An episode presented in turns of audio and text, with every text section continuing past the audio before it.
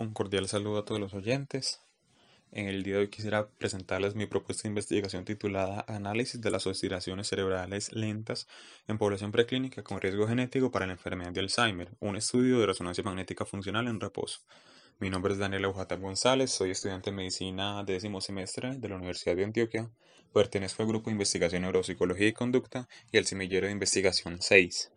Para iniciar quisiera eh, comentar la situación de la cual sale este, esta propuesta de investigación, y es que la enfermedad de Alzheimer es la principal causa de demencias primarias a nivel mundial.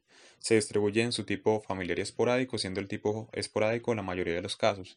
Las guías internacionales actuales reconocen que la enfermedad tiene un proceso fisiopatológico con un amplio periodo preclínico que no ha sido lo suficientemente caracterizado a la fecha. Lo que sí se sabe es que la acumulación anormal de proteínas va generando eh, unos marcadores clásicos denominados placas seniles de beta amiloide y eh, ovillos neurofibrilares de la proteína tau hiperfosforilada. Lo que se ha alcanzado a investigar es que la proteína beta amiloide por medio de unos péptidos llamados oligómeros va generando disfunción neuronal remodelación sináptica y finalmente la muerte neuronal que se presenta en manera de atrofia. Múltiples estrategias se han utilizado para el estudio de los cambios en la actividad cerebral debido a la enfermedad de Alzheimer. Entre estas es la resonancia magnética funcional. La resonancia magnética funcional se basa en un fenómeno hemodinámico ligado a la actividad neuronal, denominado señal Volt. Cuando se analiza de esta señal Volt unas fluctuaciones de baja frecuencia que tiene la señal a lo largo del tiempo, este análisis se denomina ALFF. Hacer esto ha permitido describir cambios altamente replicables en los estadios clínicos tempranos de la enfermedad de Alzheimer. Sin embargo, estos cambios no han sido estudiados en las etapas preclínicas de la enfermedad y además cuando se estudiaron las etapas clínicas de la enfermedad tempranas, se encontraron que la atrofia neuronal estaba presente en muchos de los pacientes como un factor de confusión. Si bien por métodos estadísticos proponen que los cambios encontrados en la actividad cerebral son independientes de la atrofia, no han sido estudiados en personas que no tengan atrofia ni en población preclínica. Entonces, teniendo esto en cuenta, y que en Antioquia contamos con la población eh, de enfermedad de Alzheimer de tipo familiar más grande descrita, lo que nos daría una, una, probabilidad aumentada de encontrar cambios en la dinámica cerebral en estadios preclínicos, quizás sin la presencia de atrofia, me planteo la siguiente pregunta de investigación. Sería, ¿cuál es la relación entre las oscilaciones cerebrales lentas detectadas por medio de ALFF con la disfunción neuronal presente en un modelo de enfermedad de Alzheimer con riesgo genético tipo presenilina 1 E280A? Para resolver esta pregunta de investigación me planteo los siguientes objetivos. El general sería analizar el comportamiento de las oscilaciones cerebrales lentas en un modelo genético para la enfermedad de Alzheimer por medio de resonancia magnética funcional. Los específicos serían describir las características de la señal de ALFF en los individuos, luego comparar la señal en regiones de interés que han sido escogidas a priori en los estadios clínicos de la población de riesgo y población sana y finalmente relacionar la señal y su comportamiento con las etapas del modelo. Recordemos que cuando digo ALFF me refiero al análisis de la señal Volt, cómo fluctúa esta eh, en oscilaciones de baja frecuencia a lo largo del tiempo, como lo mencioné antes. Para el cumplimiento de esos objetivos, me planteo la siguiente metodología con un estudio observacional, analítico, transversal y prospectivo que consta con 75 sujetos divididos en tres grupos de 25. Primero, 25 sujetos portadores de riesgo genético que sean asintomáticos, es decir, con probablemente enfermedad del Alzheimer preclínica. Luego, 25 sujetos portadores sintomáticos, es decir, eh, pacientes con enfermedad de Alzheimer de tipo familiar clínica y finalmente 25 sujetos sanos no portadores o sencillamente el grupo de los sanos. Este proyecto de investigación se encuentra anidado en un macroproyecto el cual consta de los siguientes criterios de inclusión y exclusión. Serían los criterios de inclusión pertenecer a la familia de portadores de la mutación persenilina 1 E280A, luego que la condición del portador o no portador eh, fuera confirmada antes o durante el proceso de selección de los pacientes. Y finalmente, como criterio de inclusión sería que fuera hombre o mujer en la edad de 35 a 45 años.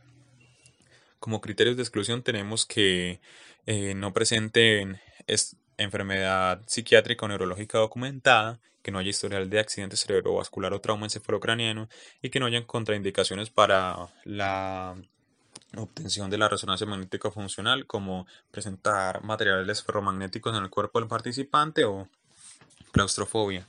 Luego, eh, también que las resonancias no sean satisfactorias sería una causal de exclusión para el proyecto. Si nos dirigimos a la figura 1 del flujograma que se encuentra en la parte superior derecha, eh, tendríamos las, etapas del proyecto. Inicialmente tendríamos la recopilación de la muestra de los 75 sujetos que están adscritos al macroproyecto. Luego tendríamos el registro de la resonancia magnética, tanto funcional como estructural. La resonancia magnética estructural va a ser más adelante explicada la razón y eh, luego se les haría un preprocesamiento de estas eh, resonancias magnéticas funcionales, que sería una corrección de movimiento, distorsión una normalización a una plantilla estándar. Luego se les haría la computación para obtener eh, la señal ALFF en las regiones de interés descritas a priori y para encontrar las diferencias de cada región de interés respecto a la corteza cerebral del mismo paciente se le aplicaría, como se muestra en el último cuadro, una, un análisis de componentes independientes ICA y para encontrar diferencias entre estas regiones de interés entre los grupos se haría un t-test de dos muestras. Muy bien, los resultados esperados eh, serían en las regiones de interés un aumento de estas regiones un aumento de la señal en el girus lingual derecho, en el girus occipital medial izquierdo, en el girus hipocampal izquierdo, en el girus temporal inferior izquierdo, así como una disminución de la señal en la corteza del precuneus o la corteza cingulada posterior y en la corteza frontoinsular derecha. Limitaciones que, que presenta este, esta propuesta de investigación es que hay incertidumbre respecto a la presencia de atrofia que había mencionado al principio, que es un factor de confusión y no hay manera de saber si las personas van a tener atrofia, así sea en la, etapa preclínica, sin hacerles una resonancia magnética. Entonces, el plan que tengo es hacer una corrección de resultados basados en eh, un análisis volumétrico de materia gris. Esta era la razón por la que también se propone hacer la resonancia magnética de tipo estructural. También está la limitación del acceso a la resonancia magnética de 3 Tesla. Sin embargo, el laboratorio al que pertenezco está a la, espera de un resonador que ya fue comprado y finalmente si bien estar anidado en un proyecto mayor permite hacer utilizar estudios muy costosos también se eh, compone de una limitación ya que cualquier aspecto que afecte al macroproyecto afectaría también esta propuesta de investigación como lo hizo la pandemia eh, que podría impedir o retrasar la, llegada de las resonancias magnéticas. Por lo tanto, el plan que tengo para solucionar esta limitación sería el uso de bases de datos libres de resonancias magnéticas funcionales que ya se encuentran eh, incluso con pacientes con riesgo genético, algunos de ellos tipo presenilina 1 280 solo que no serían población antiogenia. Finalmente, el alcance de este proyecto sería eh, componerse en un pionero en el estudio de la señal ALFF en fases preclínicas de la enfermedad de Alzheimer y podría ayudar a construir evidencia de la disfunción neuronal que había mencionado antes que se presenta en la enfermedad de Alzheimer como un indicador de la fisiopatología de la misma y que se identifique por medio de resonancia magnética funcional, así también como podría ayudar a caracterizar mejor la etapa preclínica del Alzheimer. Finalmente los dejo con las referencias. Muchas gracias por la atención prestada.